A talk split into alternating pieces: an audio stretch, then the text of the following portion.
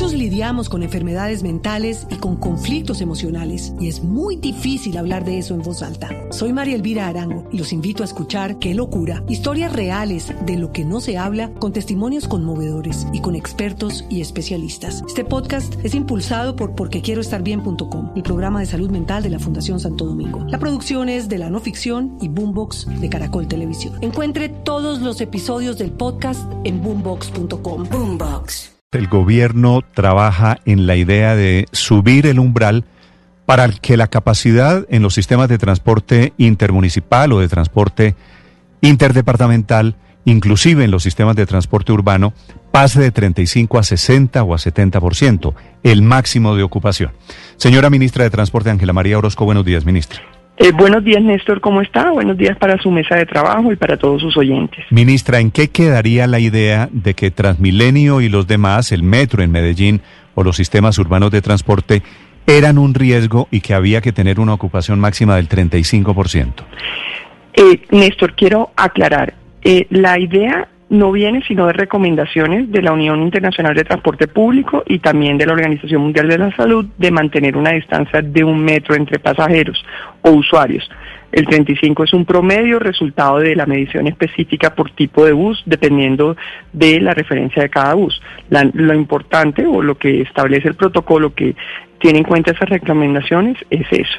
Lo segundo es, tal como en todas las demás decisiones que ha tomado el gobierno, con base en la evidencia científica, eh, se ha venido trabajando y escuchando un grupo de expertos donde han involucrado estudios tanto del Metro de Medellín con la Universidad Nacional, también lo está haciendo aquí la Secretaría de Movilidad y Transmilenio, sobre cuál ha, ha sido la evidencia científica aquí y en otros países de los contagios en los medios de transporte.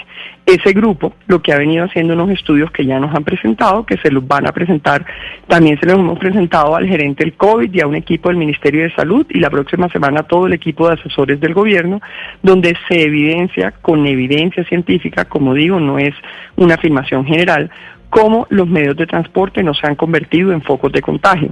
Hay estudios que se han hecho en varios países e inclusive hay eh, estudios, en el caso del Metro de Medellín, donde encuentran que no hay una evidencia de ninguna manera clara de contagio en que a medida que se aumenta la tasa de contagio se haya eso esté vinculado con el incremento en la movilidad.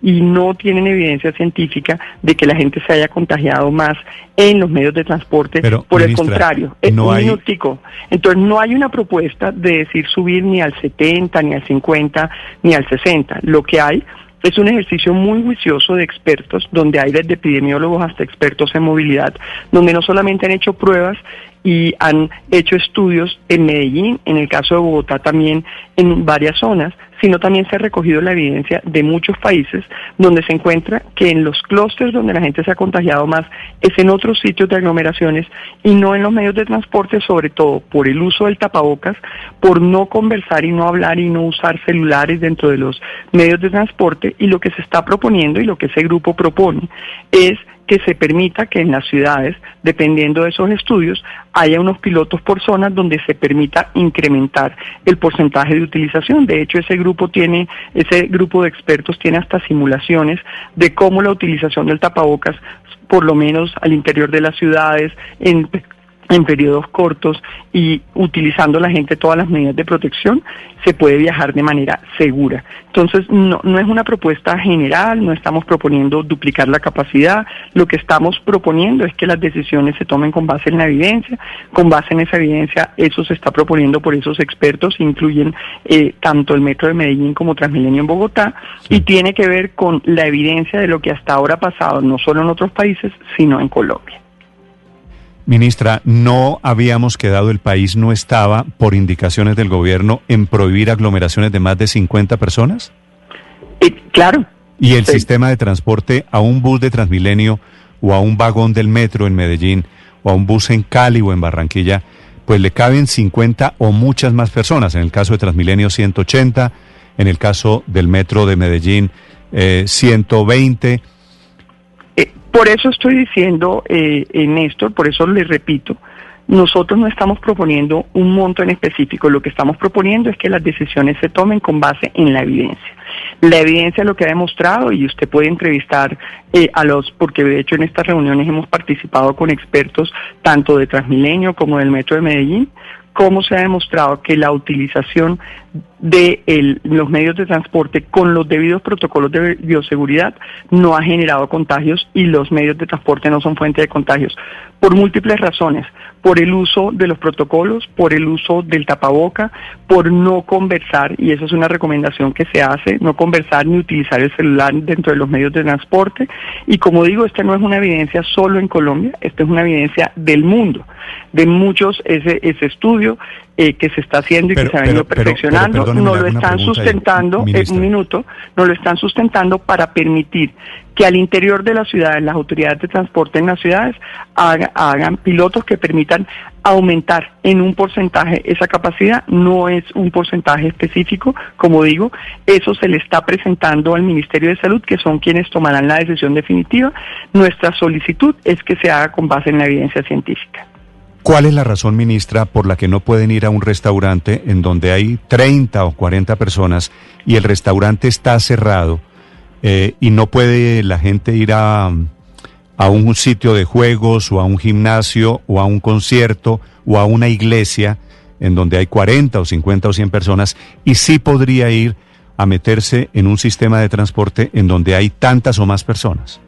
Como lo digo, Néstor, porque la evidencia ha demostrado que por el duración de los trayectos, por lo que ha sucedido en Colombia y en el mundo y en otros países, como digo, es una decisión que no se ha tomado, pero que nosotros estamos escuchando la evidencia científica, que tanto por la utilización de los protocolos como por el tema de, mantenerlos mantener abiertos, por la duración de los trayectos, por la utilización del, del tapabocas, y si lo mira inclusive en el país, la gente se ha contagiado más en otros sitios, eh, en sitios de trabajo, sea porque la gente se confía o es más confiada y se relaja en la utilización de los protocolos, eh, y simplemente por, por esas razones la gente se ha contagiado mucho más en eso que en los medios de transporte colectivo. Inclusive se han contagiado más en vehículos particulares que en los medios de transporte colectivo, de acuerdo a la evidencia que las dos ciudades grandes que han venido haciendo esa trazabilidad han evidenciado y no están solicitando eh, ni, la incremento, eh, ni el incremento de la operación al 100% ni doblarlo. Lo que están solicitando es la posibilidad de tener unos pilotos dependiendo de las zonas de cada ciudad para aumentar en un porcentaje dependiendo de lo que la arroje la evidencia científica. de hecho, se han venido haciendo simulaciones. Las simulaciones, como digo, nosotros no tenemos los resultados de las mismas, lo que estamos es articulando la presentación de las mismas a los expertos y nosotros lo estamos usted, promoviendo. Ministra, habló de 60 de llevar ese 35% que es el límite, de llevarlo a 65 o 70%.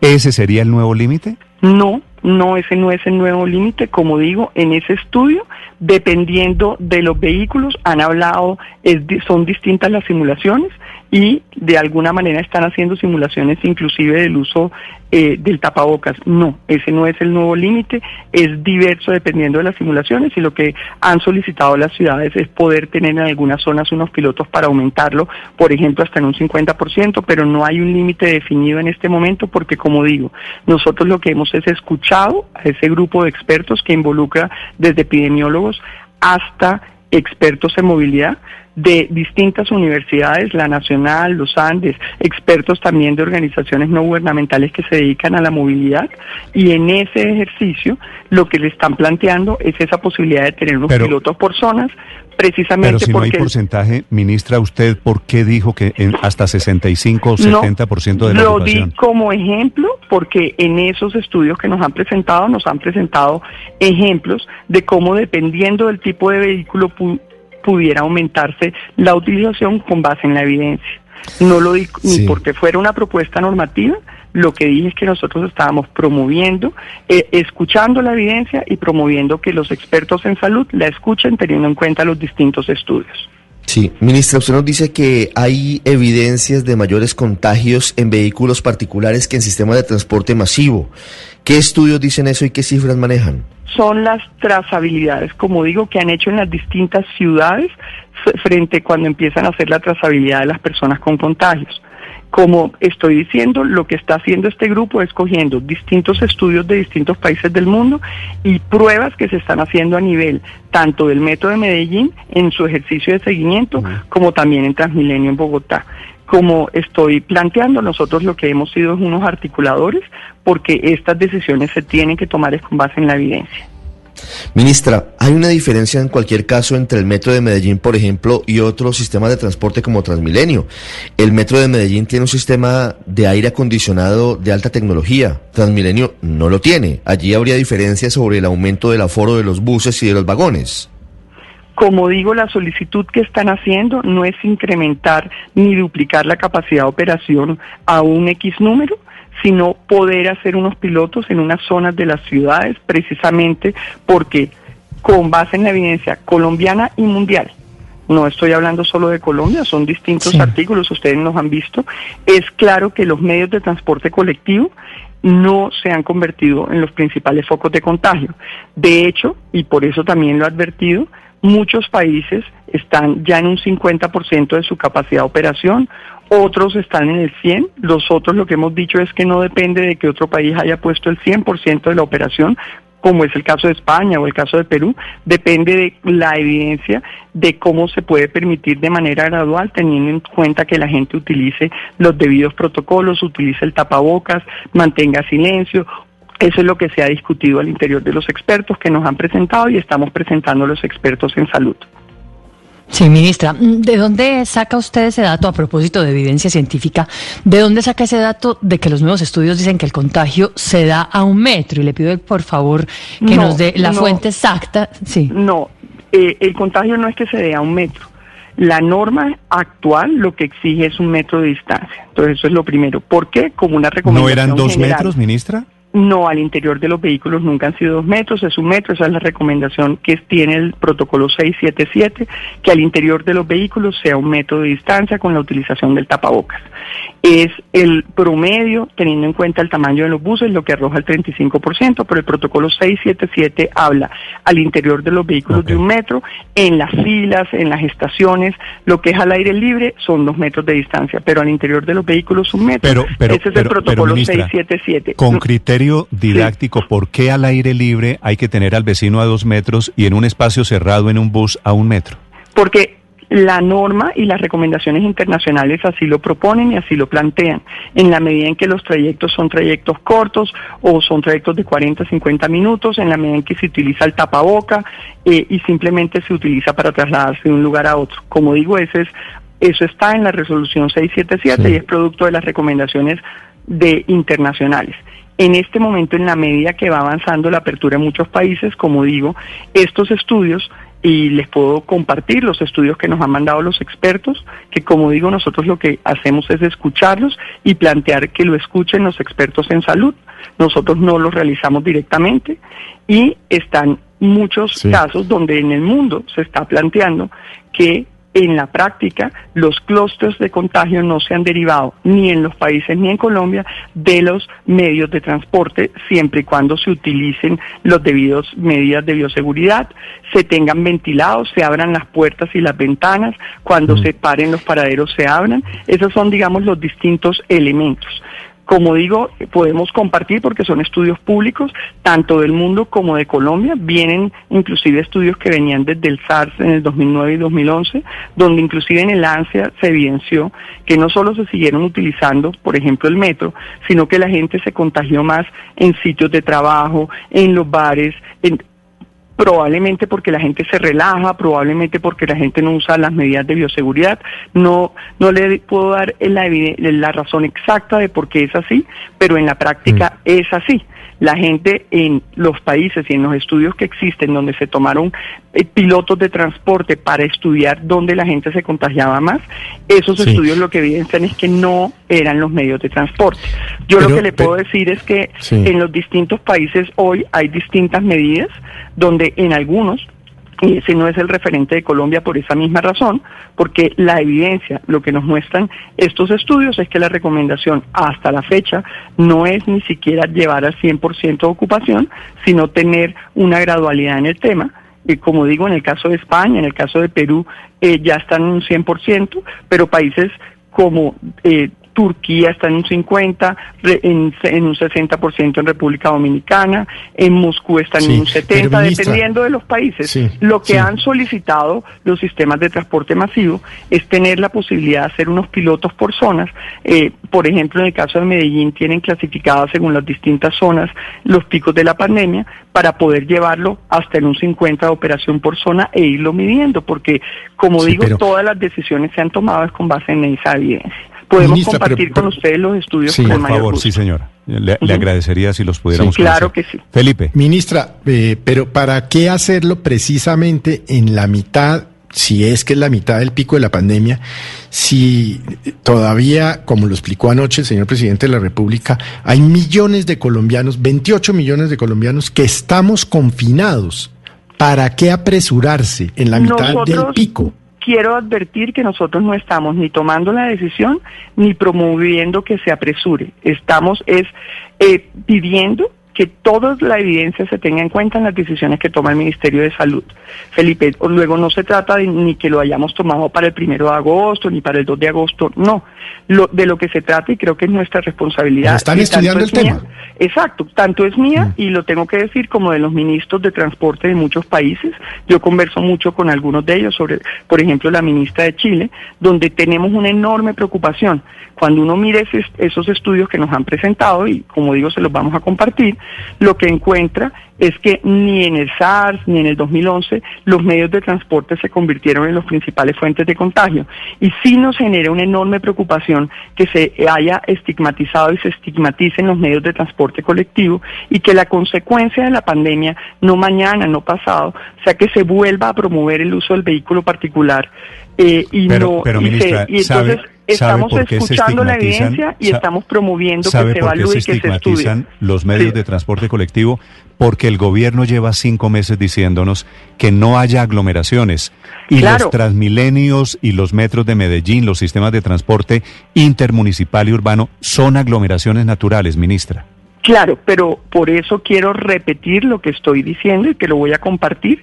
Los estudios en los distintos países, tanto los del SARS en el 2009 y el 2011, como ahorita, están evidenciando que la gente se está contagiando en otros lugares y no en los medios de transporte por múltiples razones, no por una sola y por eso esos estudios lo que sugieren, por ejemplo, y advierten es no solamente utilizar el tapaboca, no solamente lavarse las manos permanentemente, también no utilizar el celular para no hablar dentro de los vehículos. Hay múltiples recomendaciones porque no es una sola y nosotros creemos que lo responsable, y creo que nuestra responsabilidad como Ministerios de Transporte, es que se tomen las decisiones por parte de los Ministerios de Salud con base en toda esta evidencia. Señora ministra, una pregunta final eh, que le repiten aquí los oyentes vía Twitter, que se la formulo muy respetuosamente.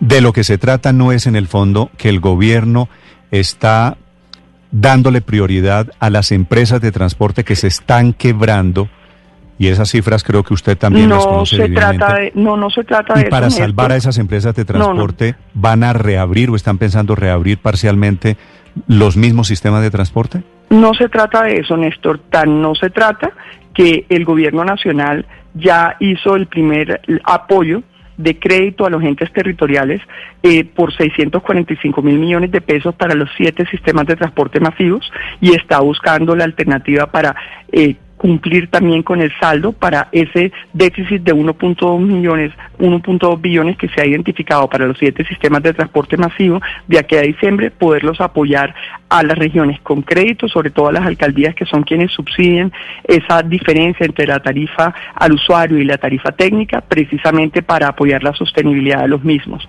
Luego nosotros hemos hecho muy juiciosamente esa tarea de ese apoyo, ese de alguna además de los créditos a las empresas de servicios públicos, estos son el segundo rubro más grande de apoyo en cuanto a créditos de findetera a los entes territoriales, precisamente para apoyar esa sostenibilidad. Si no le estuviéramos dando la prioridad a la salud, no hubiéramos destinado un rubro de semejante tamaño para ese objeto.